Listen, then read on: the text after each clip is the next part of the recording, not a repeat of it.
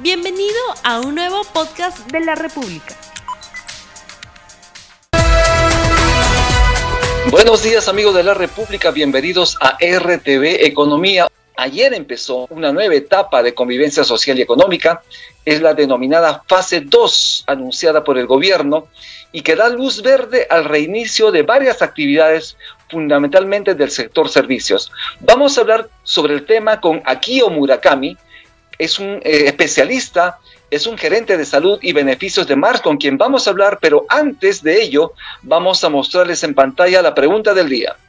¿Qué deben hacer las empresas para reincorporarse a la actividad económica en la segunda fase de convivencia social? Ya tenemos en la línea a Akio Murakami, gerente de salud y beneficios de Mars. Es una consultora de riesgos y corretaje de seguros. Buenos días, Akio. Muy buenos días, buenos días con todos. ¿Qué tal? ¿Cómo estás viviendo, pasando la cuarentena? Muy bien, bueno, realizando trabajo remoto como muchos, muchas empresas, eh, atendiendo a nuestros clientes en todas las necesidades que se puedan presentar y tratando de apoyar un poco al país en esta crisis en la que nos encontramos, ¿no? Desde nuestra posición justamente de asesores de riesgos y ayudar a las empresas a cuidar la, salud de sus trabajadores y, y la salud del país, ¿no? ¿Es una buena decisión del gobierno haber ampliado hasta el 30 de junio la cuarentena, pero flexibilizando el ingreso de algunos sectores económicos? Definitivamente el tema de, la reactivación de actividades es una decisión de múltiples variables. Si lo analizamos específicamente desde el punto de vista de la salud, la mejor medida siempre va a ser el aislamiento y la cuarentena, ¿no? pero obviamente tenemos que hacer una conjugación de variables y, la parte de reactivación económica es importantísima y es por eso que se han definido estas fases de la mano de la implementación de una serie de protocolos y exigencias que deben cumplir las empresas para prevenir y para mitigar la posibilidad de que se siga propagando el virus. ¿no? Entonces sí es una decisión, una decisión importante este, en la línea de seguir estos protocolos y estos lineamientos. Estamos hablando de cuatro fases. La primera empezó con ciertos sectores, la segunda empezó ayer y obviamente, ¿cómo ha sido? ¿Cuál es el comportamiento de las empresas frente al COVID-19? Las empresas en general se vienen preparando ya desde, inclusive antes de que se definan estas fases, en la definición de estos protocolos este, para salvaguardar la salud de sus trabajadores y de la población, ¿no? Este, haciendo mucho énfasis eh, sobre todo en, en, dos cosas, ¿no? En uno, el tema de distanciamiento social y dos en el tema del cuidado y la prevención del, de, la salud. ¿no? Entonces, eh, han estado trabajando y están siendo muy conservadoras en cómo reinician sus operaciones, definiendo precisamente cuáles son las posiciones críticas este, y en qué momentos van a este, reiniciar eh, actividades. Este, muy al margen de las fases que, que se definan, digamos, si una empresa puede comenzar a operar ya desde el día de hoy, las empresas son muy conservadoras y están eh, haciendo igual esta incorporación en fases internas también, ¿no? No el 100% de sus trabajadores van a ir en una primera fase, sino en grupos muy reducidos. Estamos hablando en qué, porcentaje de trabajadores que están ya adecuados a esta nueva realidad. Eh, alrededor de más o menos, si una empresa comienza a operar, está operando con alrededor del 20% de su, de su planta, ¿no? de su capacidad de, eh, de equipo, más o menos. ¿no? Y se, proyectan plazos más o menos de unos seis meses para poder este, ir incorporando progresivamente al resto de los colaboradores. Bueno, eh, lo que hemos indicado ayer y hoy también lo vamos a reiterar. El gobierno ha determinado que sean 15 nuevas actividades que van a reanudar sus actividades de manera gradual. Estamos hablando de comercio electrónico para vestimenta, calzado y electrodomésticos, además los delivery por aplicativos y los servicios de salud como tiene que ver con odontología, oftalmología, asimismo los servicios técnicos para el hogar, gasfitería, electricidad, reparación de equipos, ferretería, jardinería, los servicios de belleza, como las peluquerías, por ejemplo, que estos solo pueden atender a domicilio, y del mismo también las lavanderías. En estos casos, por ejemplo, los protocolos de salud serán muy esenciales aquí. Exacto, ¿no? Los protocolos son fundamentales para proteger tanto al trabajador que está prestando el servicio como al potencial cliente que pueda hacer uso de este servicio, ¿no? Efectivamente es importante Sí, sí, continúa, continúa, por favor. Sí, importantísimo la definición de estos protocolos, este, la adecuada capacitación a los trabajadores con respecto a, cómo llevar estos protocolos, a concientizarlo de por qué se toma cada uno de los pasos que se, que se están tomando eh, y sobre todo los mecanismos de control y de supervisión que tienen que implementar las empresas para garantizar que efectivamente eh, los trabajadores están implementando estos protocolos, ¿no? Porque finalmente muchos de los servicios que estamos viendo eh, se terminan dando en las oficinas o en, o en los este, la, en los domicilios de los clientes. Entonces es importante establecer mecanismos de supervisión para garantizar, eh, ya que físicamente no puedo ver que se estén llevando a cabo, pero sí mecanismos de control de para garantizar esto, ¿no? Esto es RTV Economía. Envíe sus preguntas, envíe sus comentarios. Estamos con Akio Murakami hablando sobre esta fase 2 de reactivación económica. Preguntas del público, ¿cómo adaptaron sus operaciones a la nueva realidad y qué implica esta progresiva reanudación de las operaciones comerciales?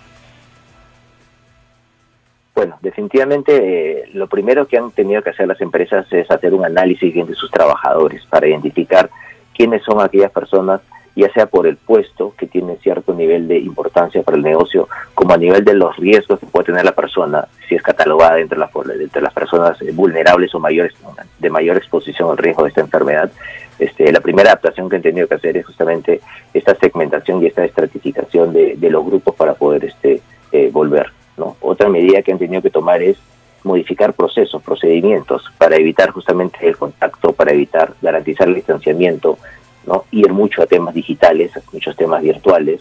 Eh, ya no se es frecuente porque hay el contacto que yo tenga que tomar el lapicero para firmar el voucher de la tarjeta de crédito. Entonces han tenido que hacer una serie de adaptaciones, sobre todo por el lado de tecnológicas, para poder eh, minimizar el, contacto con, las personas, ¿no? el, contacto directo. Pero no solamente en el caso de los trabajadores, imagino que también han realizado un análisis de las propias familias de los trabajadores para ver si existen familiares de riesgo de tal manera que también no puedan comprometer, digamos, la salud y la vida de esas personas. Exacto, ¿no? Dentro de este análisis de vulnerabilidad o de riesgo de las personas, lo que se define es, la el primer nivel es identificar los trabajadores vulnerables, ¿no? Más vulnerables que, están más expuestos a, una complicación por la enfermedad. ¿no? Esa es la primera eh, variable de análisis. La segunda es analizar el entorno familiar de este trabajador, ¿no? porque podría ser un, trabajador joven, ¿no? sé, 20 años, que trabaja en, en, una, en un comercio, en una tienda, pero finalmente dentro de su vivienda este, convive con sus padres que son adultos mayores que pueden tener algunas comorbilidades. Entonces es importante considerar eso porque podríamos llevar la enfermedad este, hacia, la, hacia las casas. ¿no? Y un tercer nivel de análisis es si además el trabajador este, es cuidador de alguien más eh, producto de esta coyuntura. ¿no? Sabemos que las escuelas, los nidos eh, han suspendido actividades presenciales, eh, la educación este, en, las, en los colegios, con lo cual hay muchos padres que tienen que estar cuidando a, sus hijos y que se les va a complicar un poco el tener que volver a la, a la oficina o al, sitio de trabajo dada esta coyuntura, ¿no? Entonces, es una buena práctica que están implementando las empresas, este, analizar estos tres niveles, ¿no? El riesgo de la persona, el riesgo de su familia y también si tiene algunos compromisos este, de cuidado a raíz de esta situación. La entrega de algunos productos que sirvan para atenuar y de alguna manera para protegerse, ¿no? Elementos de bioseguridad. ¿Todas las empresas han respondido a ello o me imagino que también han hay trabajadores que han tenido que utilizar su propio peculio para atender estos casos. Eh, no, sí encontramos eh, una generalidad en el, en el tema de, la entrega de los llamados EPPs, ¿no? Porque son además, eh, ya están normados por protocolos, ya son una exigencia legal, ya sería una infracción a la ley el no, el no entregarlos, ¿no? Entonces las empresas están entregando, normalmente lo que es exigido son las mascarillas, dispensadores de alcohol gel, ¿no? En el caso de que tengas que hacer una actividad fuera, se le entrega también el, alcohol gel para que puedan este, desinfectar adecuadamente las manos, las superficies con las que tiene contacto. En algunos casos en los que amerite, eh, inclusive la entrega de guantes. Entonces sí es parte de, lo que está eh, provisionando las empresas, ¿no? Y, hoy día también la exigencia para ciertos eh, grupos es la toma de pruebas de descarte de COVID este, por cuenta de la empresa. Entonces es algo que también las empresas están, están considerando dentro de sus medidas de prevención. Allí vamos a este punto sobre las exigencias regulatorias, si estas fueron las más acertadas para que las empresas vuelvan a operar en las actuales condiciones. Bueno, en actuales condiciones que implica de alguna manera la contención de la epidemia, la contención de la pandemia, la contención del COVID-19. Sí, definitivamente este es un proceso de aprendizaje del mundo, ¿no? O sea, este es una pandemia que nos ha este, cogido desprevenidos a, todos y los gobiernos se están tomando en diferentes realidades diferentes medidas. Eh, sí ha sido eh, consideramos importante el poder haber empoderado a las empresas eh, en, la, implementación de una serie de medidas, porque una de las buenas prácticas que hemos visto a nivel global es la toma masiva de, pruebas de, descarte. ¿No? no con el objetivo, obviamente, la prueba de descarte no te va a garantizar, eh, no es una medida de prevención, ¿no? sino más bien es una medida de detección de que las medidas de prevención que estamos tomando efectivamente están, están teniendo resultados. Entonces, este, eh, dada la coyuntura en la que los trabajadores eh, salen, vuelven a, trabajar, es importante que las empresas este, hayan eh, sido provistas de esta capacidad de poder proteger a sus trabajadores a través de, la implementación y, la toma de, de, de, pruebas de descarte eh, para también hacer un poco de, control epidemiológico dentro de sus actividades ¿no? y poder determinar este, si efectivamente la actividad laboral está incrementando o no su riesgo de contagio eh, y de ser así que las medidas de prevención que estén tomando son las adecuadas. Así es, eh, habían reclamos de parte del sector empresarial porque señalaban que las exigencias eran demasiadas para volver a retomar las actividades eh, económicas y laborales. ¿Crees tú que de alguna manera fue muy exigente por parte del gobierno, del Ministerio de la Producción, tomar esas medidas de adecuación a los nuevos tiempos? desde el punto de vista del, cuidado de la salud, yo creo que ninguna medida es, es, extrema, ¿no? Este, posiblemente si lo analizamos desde el punto de vista financiero y del gasto que esto puede significar y el impacto económico para las empresas, este, por ese lado sí puede percibirse como una exigencia eh, excesiva, ¿no? Eh, dada la coyuntura además que las empresas están un poco golpeadas económicamente, financieramente, y esto significa un, un gasto adicional, ¿no? Pero si lo vemos en términos de salud pública, es una inversión por el cuidado de la salud de toda la población. Entonces, hay que hacer el balance efectivamente entre la salud y el gasto, ¿no? Fundamentalmente porque aquí lo importante es no arriesgar la salud y la vida de los trabajadores como también de los clientes. Por lo tanto, se debe garantizar la continuidad del negocio, pero también preservar la salud que está por encima de todo y la vida está por encima de todo. Por lo tanto, entonces nos preguntan cómo se han encaminado las empresas en este sentido. Es un 80% de empresas que están encaminadas, 90%, 100%. Todavía falta adecuarse. ¿Cómo vamos en este aspecto? Aquí. Vemos una tendencia, una tendencia creciente, ¿no? Eh, el estudio que, hemos realizado lo hicimos hace cuestión de dos o tres semanas. Este, a esa fecha de la muestra que, tomamos, que son empresas con las que trabajamos, el 80% ya, ya tenía este protocolos implementados y ahí van encaminados hacia la, realización de un plan este, integral de, prevención. Y hoy día el avance es mucho mayor que eso, ¿no? Y, lo vemos en el día a día, en el acompañamiento que hacemos a las empresas, este, donde revisamos los planes que tienen, que ya los tienen implementados. Lo que están haciendo ahora es adecuarlos a un poco los formatos y, los puntos este, que exige la norma, ¿no? Pero sí vemos un, un avance importante de las empresas a ese, a ese respecto, ¿no? Y, y, no se trata, como conversamos en un momento, de, un tema de gasto, sino si vemos el sistema de salud en general ha estado muy muy rezagado en el tiempo, ¿no? Y hoy día estamos pagando las consecuencias. Y, y por ello también la importancia que las empresas eh, tengan una participación fundamental dentro de esta gestión de la salud desde la salvaguarda de, la salud de sus trabajadores como parte de un gran sistema. ¿Cuáles son las complicaciones que las empresas han indicado que han tenido en este proceso de adecuación a los nuevos tiempos? Aquí. Principalmente eh, las capacidades este, a nivel nacional. ¿no? Por ejemplo, si hablamos del tema de la, de la toma de pruebas de descarte, eh, posiblemente si si tenemos una empresa con múltiples operaciones a nivel nacional, ¿no? 300 sedes, este, es un poco complicado hablar de pruebas de descarte a nivel nacional, ¿no? Entonces, una de las mayores eh, dificultades es acceso a servicios, que es lo que vemos en todos los frentes de salud, ¿no?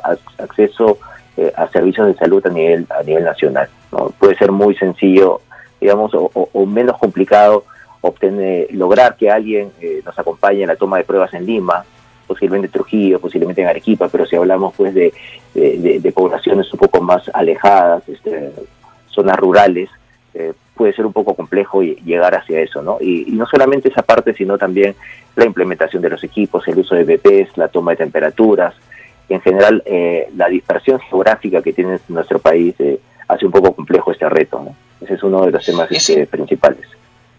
Es importante indicar entonces que la educación no es igual en todos los lugares del país. Lima es diferente obviamente a las diferentes regiones. En el norte están eh, con serios problemas de salud por coronavirus y en el sur de alguna manera también están cambiando el temporal. ¿Cómo está la situación? ¿Cómo han visto ustedes la, respuesta de las empresas en este aspecto en las regiones del país? Eh, están adecuando sus planes de respuesta justamente a, las restricciones que, tiene cada, cada región, ¿no?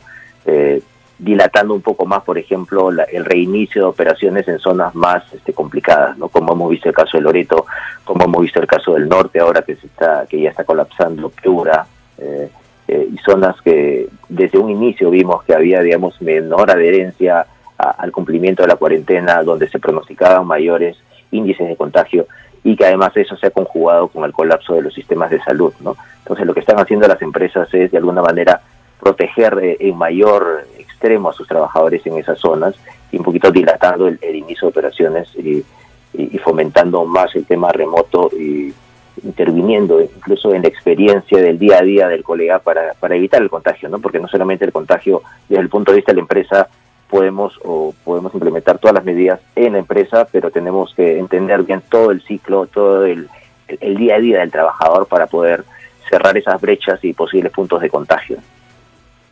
Así es. En el caso de la fase 2 que ya empezó ayer, ¿cuánto crees tú que puede aportarse a la economía eh, con una cuarentena que ya lleva pues en este momento 72 días? Eh, se estima según la, proyección que hizo el Ministerio de Economía, ¿no? que cada fase eh, soltaba más o menos un 20% de lo remanente de la economía que estaba este, descansando, digamos, entre comillas. ¿no? Si números gruesos teníamos al 50% de la economía activada, este, en estado de emergencia. Eso eh, lo valida un poquito la cifra del estudio que hicimos. Más o menos el 50% de las empresas estaban consideradas dentro de los entre los giros este, urgentes o, de emergencia eh, esenciales. Este, cada una de estas fases se estima que un 10% es lo que se va a este, reactivar, ¿no? Pero de todas maneras es eh, importante todas las medidas este, extremas porque si no las siguientes fases se van a ir dilatando en la medida que esta, esta, la fase por la que estamos pasando actualmente no tenga los resultados esperados.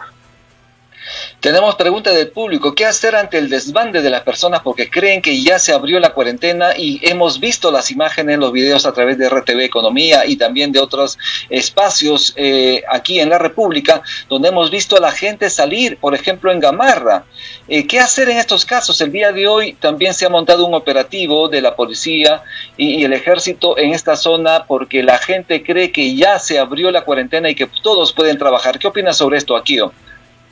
Sí, hay dos aspectos importantes, ¿no? Uno es este, esa falta de, conocimiento, de entendimiento de la, de la realidad eh, que tienen algunos grupos de, la población, ¿no? Por, por la falta de, acceso frecuente a, información, ¿no? Los medios de comunicación como ustedes cobran un, un, papel importantísimo en eso, pero es importante también el refuerzo de esta comunicación a través de los gobiernos regionales, a través de las municipalidades, a través de las diferentes autoridades.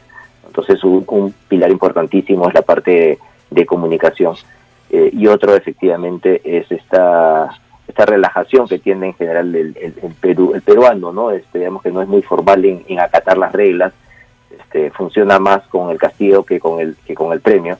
Entonces, eh, importante que tengamos igual eh, un nivel de vigilancia y, y de supervisión de las autoridades para garantizar que esto que esto no se dé no desde el rol de las empresas eh, mucho el tema de concientización y capacitación no pero si hablamos de, en términos generales de la de la ciudadanía creo que es, parte de todos la labor de esta evangelización eh, que la pandemia no se va a ir si es que nosotros no tomamos una acción radical es importante indicarle que esto es RTV Economía, el programa económico de la República, y en esta segunda fase de reactivación económica le recordamos que los negocios son fundamentalmente relacionados al comercio electrónico para vestimenta, calzado electrodomésticos, además de delivery por aplicativos y los servicios de salud, odontología, oftalmología, los servicios técnicos para el hogar como gasfitería, electricidad, reparación de equipos, ferretería, jardinería y los servicios de belleza como peluquerías.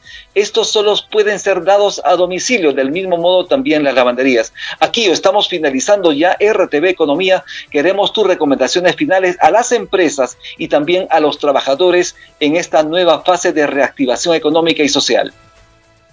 Un, aspecto importantísimo que hemos visto como oportunidad de mejora es el cuidado de la salud mental. ¿no? Este, eh, no, son, no son muchas las empresas, eh, si bien todos tenemos un entendimiento de lo que puede estar pasando y, y sí decimos que la salud mental se afecta, pero no están las empresas tomando el, toro por las asas, como se dice, y, trabajando fuertemente en, este, en estos programas de cuidado de, salud mental. ¿no? Solamente hemos encontrado que uno de cada cinco empresas eh, ha puesto foco en, programas específicos de identificación de casos de, estrés, de, depresión, ¿no? Eh, que se dan pues a raíz de toda esta incertidumbre que se está produciendo del temor al contagio, eh, del temor a la pérdida del trabajo, de, la reducción de los ingresos, de este balance vida-trabajo que hoy día se hace un poco más complicado dentro de casa, sobre, eso, sobre todo si tenemos que, trabajar y a, la vez eh, lidiar con todas las responsabilidades familiares. Entonces es muy importante trabajar el tema de salud mental, este, porque son, son momentos difíciles que, se vienen dando y, y, que van a afectar y que están afectando a la población. ¿no? Así es, estuvimos, muchísimas gracias. Estuvimos con Akio Murakami, él es gerente de salud y beneficios de March, es una consultora de riesgos y corretaje de seguros. Ah, hemos hablado sobre esta fase 2 de convivencia social y reactivación económica y en este día 72 de aislamiento social obligatorio. Es importantísimo quedarnos en casa porque es el momento más crítico de la cuarentena por nuestras familias, por los mayores, por los que están en la primera línea de batalla por cortar la cadena de contagio, por evitar más muertes, por el Perú y por muchas razones más. Yo no salgo. Envía tus comentarios a través de ese hashtag Yo no salgo a las redes sociales de la República y comenta, comenta más. Esto es RTV Economía. Mi nombre es Rumi Ceballos y el día de mañana volvemos con un programa importantísimo. Muchísimas gracias.